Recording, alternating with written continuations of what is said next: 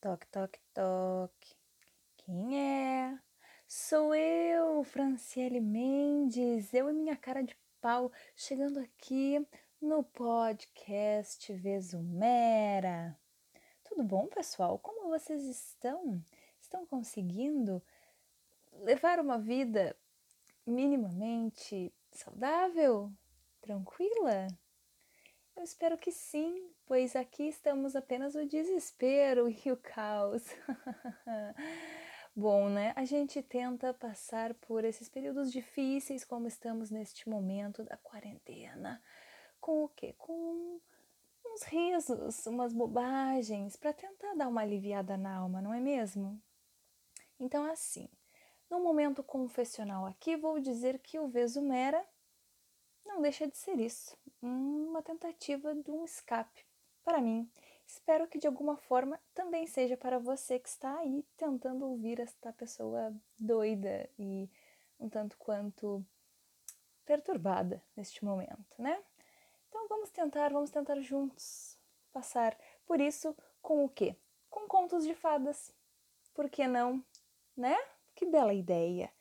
Pegamos contos de fadas aqueles mesmos, os clássicos e aqueles outros, os desconhecidos. Aqui não tem assim privilégios, não tem coisas pré-definidas, né? Aqui tem espaço para todo mundo. Então a gente pega esses contos, dá uma lidinha, dá uma comentada, dá uma debochada. E assim a gente tenta se divertir um pouquinho, né?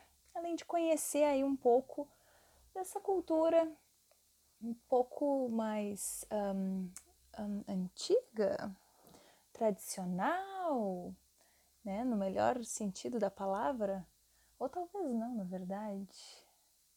Tem alguns contos que são um tanto quanto problemáticos, um tanto quanto esquisitos. Bom, se você já ouviu os outros Vesumeras, você sabe do que eu tô falando, e se você não ouviu, só tenho a dizer que prepare-se, porque ninguém nunca sabe o que, que vai vir desse, desse bolo de coisas que são os contos de fadas, os contos maravilhosos, os contos domésticos, os contos que se passava de boca a boca antigamente nas famílias, nas casas, nos bares, tabernas, em tudo que é lugar que fosse possível, né?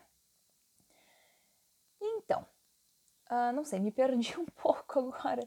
Opa! Este então vai ser o episódio de número.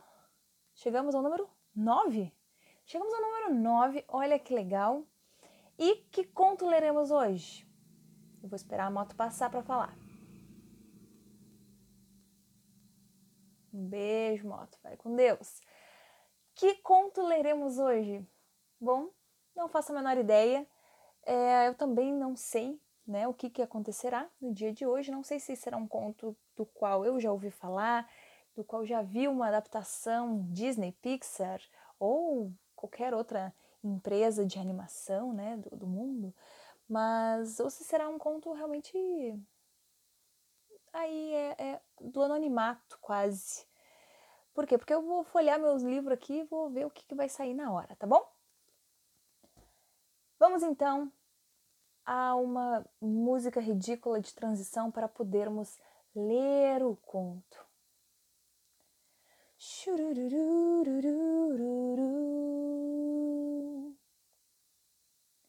Gostei dessa transição, ficou parecendo quase aquelas musiquinhas de rádio, sabe? Aquelas rádio meio cafona. Aqueles momentos dos recados dos ouvintes. Então, o conto de hoje se chama Bom jogo de boliche e de cartas. Olha só, fica aí mais uma dica para quarentena, né? Por que não jogar um boliche? Jogar cartas? Em casa, sozinho, encerrado dentro de sua residência. Vamos lembrar essa parte que é bastante importante. Algumas pessoas parece que não se recordam. Dá vontade de pegar a bola de boliche e acertá-las bem no centro. Enfim, o conto então começa assim. Era uma vez um velho rei, cuja filha era a virgem mais linda do mundo. Tá, né? A gente já começa assim enaltecendo as qualidades da mulher em contos como esse. Ela é o quê? Fi virgem, virgem. Uma filha virgem, é virgem. Ela era virgem e era linda e era filha de um velho rei. Meu Deus, que partidão, né? O que mais pode se esperar de uma mulher? Um dia, o rei mandou anunciar: Quem vigiar meu velho castelo durante três noites deverá receber a mão da princesa em casamento. E como sempre, né, o que mais pode se esperar de um pai a não ser ser um escroto e sair prometendo a sua filha em casamento para completos desconhecidos, pessoas de qualquer índole, do qual assim a filha não vai ter nenhuma participação na escolha. E melhor, né, oferecendo realmente como um prêmio, assim, uma recompensa. Olha, quem fizer isso aqui para mim, quem quebrar esse galho para mim, tem um presentinho. O presentinho é o quê? Um vinho?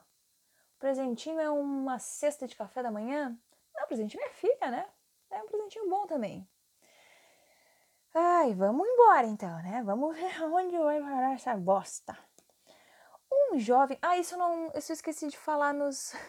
Era por isso que estava tão curta a introdução, porque eu esqueci de falar que o Vesumera não é um podcast voltado para contação infantil, né? E que ele tem um palavrão no meio das coisas. Tem vários palavrões, inclusive.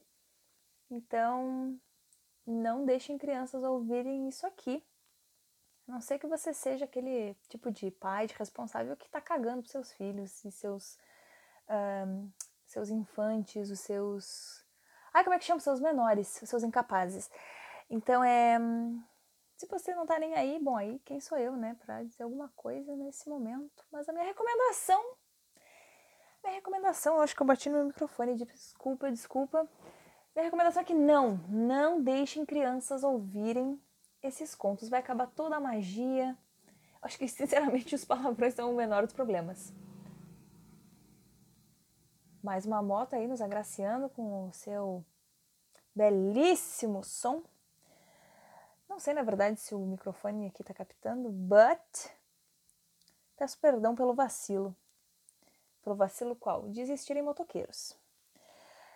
Então vamos voltar à história. O rei ofereceu sua filha como prêmio. Uhum. Um jovem de origem pobre pensou: quero arriscar minha vida. Não tenho mesmo nada a perder e tenho muito a ganhar. Não há nem o que pensar. Eu vou dizer, tá errado, dadas as condições, dado esse contexto horrível, não tá errado até, né? Assim ele se apresentou ao rei, oferecendo-se para vigiar o castelo por três noites. Você pode escolher algumas coisas que queira levar para o castelo, mas não pode ser nada vivo, disse o rei. Então vou querer levar uma bancada, pelo amor de Deus, era um químico. Uma bancada, uma faca de trinchar, eu tô com medo, um torno e fogo. O que, que é um torno aqui? Eu não, eu vou ficar devendo esse termo, ok, pessoal? Talvez ao longo da história a gente descubra o que, que vem a ser um torno. Mas assim, eu tô um tanto quanto preocupada com essa coisa da faca de trinchar combinada com a bancada. Isso me dá uma cara de Dexter, sabe? Não o cartoon, obviamente, o, o psicopata da série de livros e de TV porque é estranho, né? Mas vamos lá, vamos seguir. Estou fazendo hoje muitas pré-conjecturas, né? Muitas especulações sobre o que vai vir. O rei mandou levar tudo o que ele pediu para o velho castelo. Eu estou um pouco confusa. Esse castelo é o que ele mora ou é um outro castelo aleatório aí? Um castelo mal assombrado? Será que é o castelo daquele conto? Aquilo não era um castelo, era um moinho do conto do Vosamera número 2? Que as pessoas se estapeavam de noite. Ai, maravilhoso. Bom, vamos descobrir, eu acho. O rei mandou levar tudo o que ele pediu para o velho castelo. Assim que escureceu, o jovem entrou no castelo. Castelo, castelo, castelo. No início estava tudo calmo, quase que eu li castelo. no início tudo estava calmo. Então ele acendeu o fogo, colocou a bancada e a faca de trinchar ao seu lado e se sentou no torno. Então o torno é uma coisa que dá para sentar. A gente já sabe o que, que é? Não. Mas, por volta da meia-noite, olha aí, vem os, as mãos invisíveis estapear ele. Ah, será? Por volta da meia-noite, começou a ouvir um ruído. Primeiro de leve, depois cada vez mais alto. Tlec, tlec! Opa! Que aborrecimento! Depois de um breve silêncio, uma perna caiu pela chaminé. bem na frente do rapaz. Meu Deus, como assim? Gente. Agora o comentário é o melhor. Epa, uma é pouco, gritou o jovem. Então o ruído recomeçou e outra perna caiu pela chaminé. A pessoa tá vindo às prestações, eu adorei. O jovem pegou as cabeças. O quê? Ai, desculpa, pulei. Já dei spoiler. Minha Nossa Senhora. Gente, o que que tá acontecendo nesse conto? Vocês estão entendendo por que, que eu digo que o Vesmera, assim, ó, não é para crianças? E às vezes eu até fico me perguntando, será que também é para adultos? Porque tem uns troços que. que não sei. Não sei nem como comentar. Tá, gente, desculpa, tá? Então caiu uma perna pela chaminé, aí caiu outra perna pela chaminé, depois outra e mais outra, até somarem nove. Então caíram nove pernas. Eu achei que ia cair uma pessoa inteira. As prestações ficou confusa essa frase, mas não, caíram nove pernas. Por quê? Porque sim, porque estava chovendo perna nesse dia. Agora basta, são boas para jogar boliche, mas ainda faltam as bolas. O que é que uma pessoa vai pensar se se depara com nove pernas aleatórias caindo por uma chaminé? Sério, qual é o pensamento que vai passar pela cabeça do indivíduo? Vou jogar boliche? É óbvio! Quem que não ia ter essa ideia? É a coisa mais lógica, não é mesmo? Eu realmente tô achando que esse cara é um psicopata. Já tava os indícios ali. Dexter, vou chamar ele de Dexter. Faltam as bolas. E assim, esse comentário, gente, pelo amor de Cristo, né? Eu foquei primeiro na parte das pernas. Que a pessoa pensou, vou jogar boliche com essas pernas. E aí em seguida veio um comentário pior ainda, mas ainda faltam as bolas. Vocês realmente querem que eu comente o que está se passando pela cabeça de todos nós neste momento? Eu não comentarei, pois estou sóbria neste momento e ainda não estou com esse tipo de desenvoltura no podcast, tá? Mas pelo amor de Deus, Será que não existia o duplo sentido na Alemanha antiga? Jacob Wilhelm Grimm. Puta que pariu. Vamos voltar ao Dexter, nosso psicopata. Então se ouviu um enorme barulho e em seguida duas cabeças caíram pela chaminé. Então assim, ele pediu realmente. Ai, não, não vou nem comentar. Vieram duas cabeças, sabe? Não era uma só, duas cabeças. Meu Deus do céu. Eu tô ficando meio hum, nervosa. Ele vai enfiar o dedo no olho, no nariz. Sabe quando você pega a bola de boliche? Você tem uns buraquinhos para você poder encaixar os dedos e poder jogar a bola de boliche, né, pela pista para jogar o jogo que chama boliche. O jogo, esporte, qual é a definição de boliche exatamente? Eu não sei. Mas aí, assim, é, são cabeças. Cabeças. Ai, que nojo. Ai, sei lá. Que... Hum, eu vou só seguir porque oh, tá me dando até umas coisas aqui no estômago. Vou, vou passar mal. O jovem pegou as cabeças e começou a arredondá-las no torno. Pelo amor de Cristo! Meu Deus, quando penso que não pode ficar pior, fica. Assim, eu ainda não sei o que é torno, tá? Eu ainda não entendi o que é um torno. Mas. Oh. Eu dei uma olhada na frase seguinte, assim, gente, realmente só para quem tem estômago forte. Ou eu tô muito sensível, eu não sei, mas eu tô achando uma bela de uma nojeira de uma coisa preocupante, eu diria, este conto. Porque ele. Eu pensei que ele ia pegar a cabeça, o que já assim, é esquisito o suficiente, e jogar. Pra, né? Fazer o boliche. O que é uma coisa super bizarra por si só. Mas ele vai arredondar as cabeças no turno. Ele, ele, tá, ele tá fazendo que ele tá lixando essas cabeças. Meu Deus do céu, ele é totalmente um psicopata. E aí, por que, que ele fez isso? Tem uma justificativa aqui. Olhem a frase que ele falou. Para que vocês rolem bem. Mano! Mano! Pau no seu.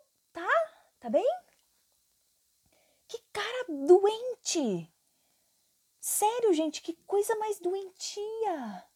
Eu tô muito encafifada com esse negócio, tá muito esquisito. Gente, sério, o conto tá me, me abalando as entranhas. Em seguida, meu Deus do céu, eu vou tentar só ler, tá? Eu vou tentar pegar todo esse meu, essa minha apatia que tenho no meu âmago, porque não vai estar rolando. Ai, meu Deus, eu fiz um trocadilho sem querer com o lance das cabeças pro boliche. Ai, eu vou realmente só ler, tá bom? É isso, pessoal.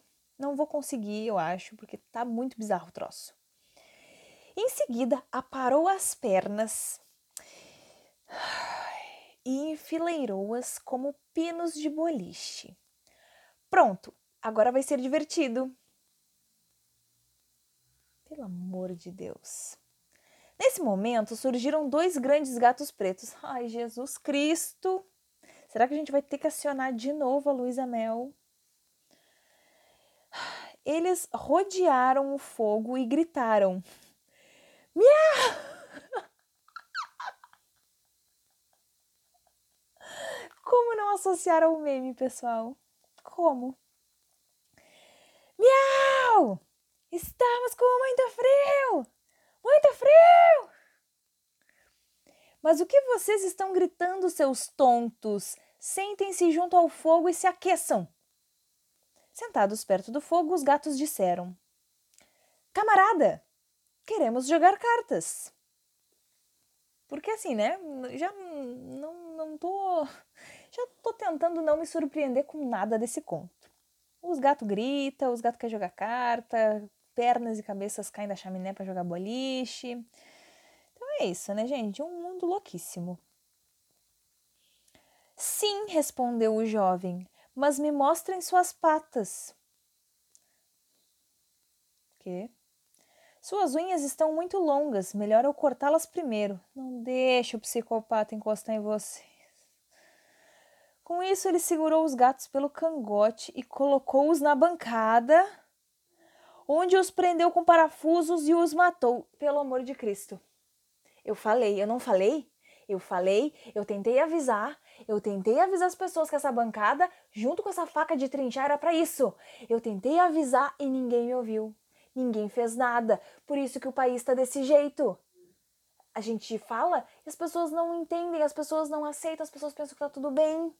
A Luísa Mel não se mexe. Ai, meu Deus do céu. Depois arrastou os gatos para fora e os atirou num laguinho atrás do castelo. Gente, o cara realmente é só um psicopata que, sabe, ele tá fazendo uns troços bizarríssimos sem sentido nenhum, a troco de nada, pra nada, nada. Matou os gatos só porque eles queriam jogar carta? Se não queria jogar carta, dizia, não quero jogar carta, joguem vocês. Tinha dois gatos, dava para eles jogar? Ah, sim, ó, sinceramente. Quando pensou ter sossego, ah, porque o senhorito é que tá, né? muito incomodado. e quis sentar à beira do fogo para se esquentar, apareceram muitos gatos pretos e cachorros, que saíram de todos os cantos aos montes, mais e mais, tantos que ele não sabia mais como se proteger. Mas tomara que comam ele inteiro. Mas assim, ó, que estraçalhem esse desgraçado. Bom, isso eu queria deixar bem claro que a política do olho por olho, dente por dente, não é uma política, né? Comprovadamente não é uma política que dá certo, que deve ser adotada por civilizações civilizadas, com perdão da redundância. Mas neste momento eu estou bastante abalada e, como se trata apenas de um conto, eu quis manifestar a minha raiva. Pronto, acabou o disclaimer, voltamos ao conto. Em meio a uma gritaria, os animais pisotearam sua fogueira e espalharam a brasa até o fogo se apagar. Então ele agarrou a faca e bradou, erguendo-a. Fora daqui, ralé! Muitos animais. Ai meu Deus! Muitos animais saíram correndo.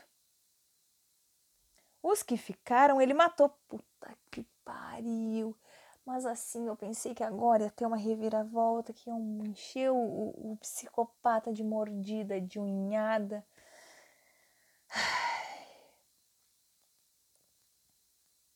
Eu tô, tô triste, na real, gente. Os que ficaram ele matou e também jogou no lago. Em seguida, voltou a acender o fogo com uma brasa que ainda estava acesa e se aqueceu, desgraçado. Depois de aquecido, ele sentiu sono. Gente, eu não parei nem para pensar ainda que esse psicopata pode casar com a coitada da, da mocinha lá, da, da princesa. Gente, imagina, imagina, imagina tu ter um casamento arranjado com uma pessoa dessa estirpe. Minha Nossa Senhora, eu tô agora assim, ó, desesperada pela mocinha. Porque não basta ser ruim, tem que ser horrível. Meu Deus do céu. Depois de aquecido, ele sentiu sono e se deitou numa cama grande que havia no canto. E quando estava quase adormecendo, a cama começou a se mover e a rodar por todo o castelo. Que ótimo, está cada vez melhor, ele disse. Digo eu, né? Eu que o diga. Não vem reclamar. Então a cama começou a ir tão rápido como se estivesse sendo puxada por seis cavalos, passando por portas e escadas. Eia, eia, ele dizia e então virou a cama de pernas para o ar e saltou fora, jogando os cobertores e travesseiros para o alto. Que monte na cama quem tiver vontade! Isso não fez nem sentido. Depois deitou-se perto do fogo e dormiu até o dia clarear. Na manhã seguinte, o rei foi para o castelo e, ao ver o jovem dormindo ao pé do fogo, pensou que ele estivesse morto e lamentou a perda. Eu não lamentaria se fosse você. Estou aqui tentando ser sua amiga eu não lamentaria, porque essa pessoa é bem estranha. Ela vai matar todo mundo nesse reino, pelo jeito. Nesse instante, o rapaz acordou e, quando viu o rei, levantou-se. O rei quis saber como ele passara a noite e ele respondeu: Muito bem, uma já foi, as outras duas também logo vão passar. As outras, opa, as duas outras noites também transcorreram do mesmo modo, mas ele já sabia como lidar com as coisas e no quarto dia recebeu a mão da bela princesa. E este é o conto horrível de hoje, gente! Puta merda! Que inferno! Então quer dizer o quê? Quer dizer que eu comecei o podcast, comecei o episódio de hoje falando que queria descontrair, né? Queria relaxar, queria trazer um momento de alegria para as pessoas, mas aí os irmãos Grimm fazem o que? Eles me registram um conto desse. Eles me registram um conto desse que só dá mais desespero nas pobres almas que estão ouvindo essa desgraça agora. Meu Deus do céu! Eu sinto muito. Eu realmente sinto muito que exista um conto deste nível. Eu sinto muito, muito mesmo que a princesa tenha que ter casado com um psicopata assassino horrível. E eu tô, eu tô muito mal, eu tô me sentindo esquisitíssima. Eu só tenho que pedir desculpas pela leitura do conto, mas eu realmente não sabia da existência desse conto, não sabia que ele era deste nível. Ai, e bom, a proposta do podcast é realmente ler todos os contos possíveis aos quais eu tenho acesso, né, destes contos antigos, destes contos mais clássicos, enfim. Então, cedo ou tarde, a gente vai se encontrar. Os contos bizarros e eu. Uau, uau, uau, uau, né? Este conto incrivelmente bizarro foi retirado mais uma vez dos Contos Maravilhosos Infantis e Domésticos, do tomo 1 deste livro, né? O primeiro volume, então, dos Contos Maravilhosos Infantis e Domésticos, dos irmãos Grimm. Um, o livro em questão é da editora Cossack Naif, ele tem tradução da Christine Hörig, tem uma apresentação do Marcos Mazzari e tem ilustrações do J. Borges, ilustrações muito belas, com estilo de cordel. Inclusive, neste conto, tem uma ilustração do que? Das pernas e das cabeças, que assim.